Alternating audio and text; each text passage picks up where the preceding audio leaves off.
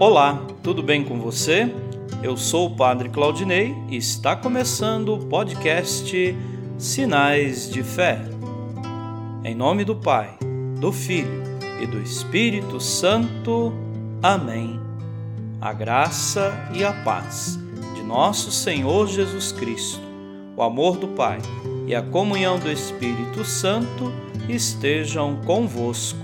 Bendito seja Deus que nos reuniu no amor de Cristo.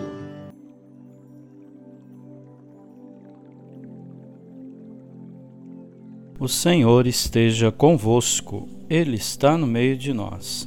Proclamação do Evangelho de Jesus Cristo segundo Mateus. Glória a vós, Senhor.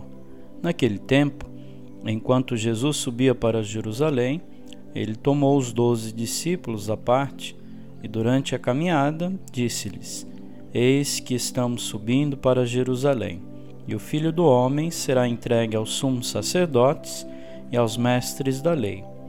Eles o condenarão à morte e o entregarão aos pagãos para zombarem dele, para flagelá-lo e crucificá-lo. Mas no terceiro dia ressuscitará. A mãe dos filhos de Zebedeu aproximou-se de Jesus com seus filhos e ajoelhou-se com a intenção de fazer um pedido. Jesus perguntou: O que tu queres? Ela respondeu: Manda que estes meus dois filhos se sentem no teu reino, um à tua direita e outro à tua esquerda. Jesus então respondeu-lhes: Não sabeis o que estáis pedindo.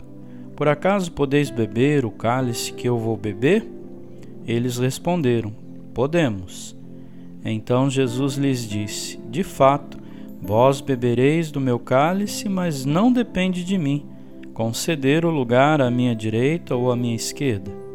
Meu Pai é quem dará esses lugares àqueles para os quais ele os preparou. Quando os outros dez discípulos ouviram isso, ficaram irritados contra os dois irmãos.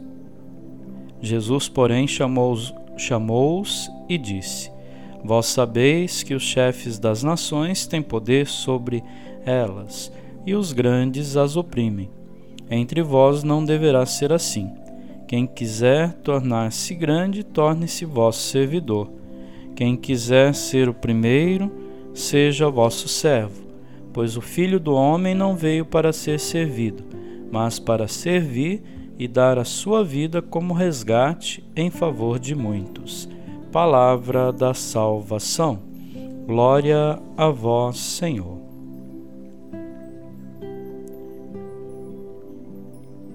Queridos irmãos e irmãs, o serviço generoso à comunidade destituído das pretensões de glória e poder, é um dos aspectos essenciais da mensagem e do exemplo deixados por Jesus. Todo aquele que se põe a serviço da palavra de Deus acaba também por provocar a rejeição dos adversários. Então, recorre ao Senhor com toda a confiança. Eu entrego em vossas mãos o meu destino. Amém.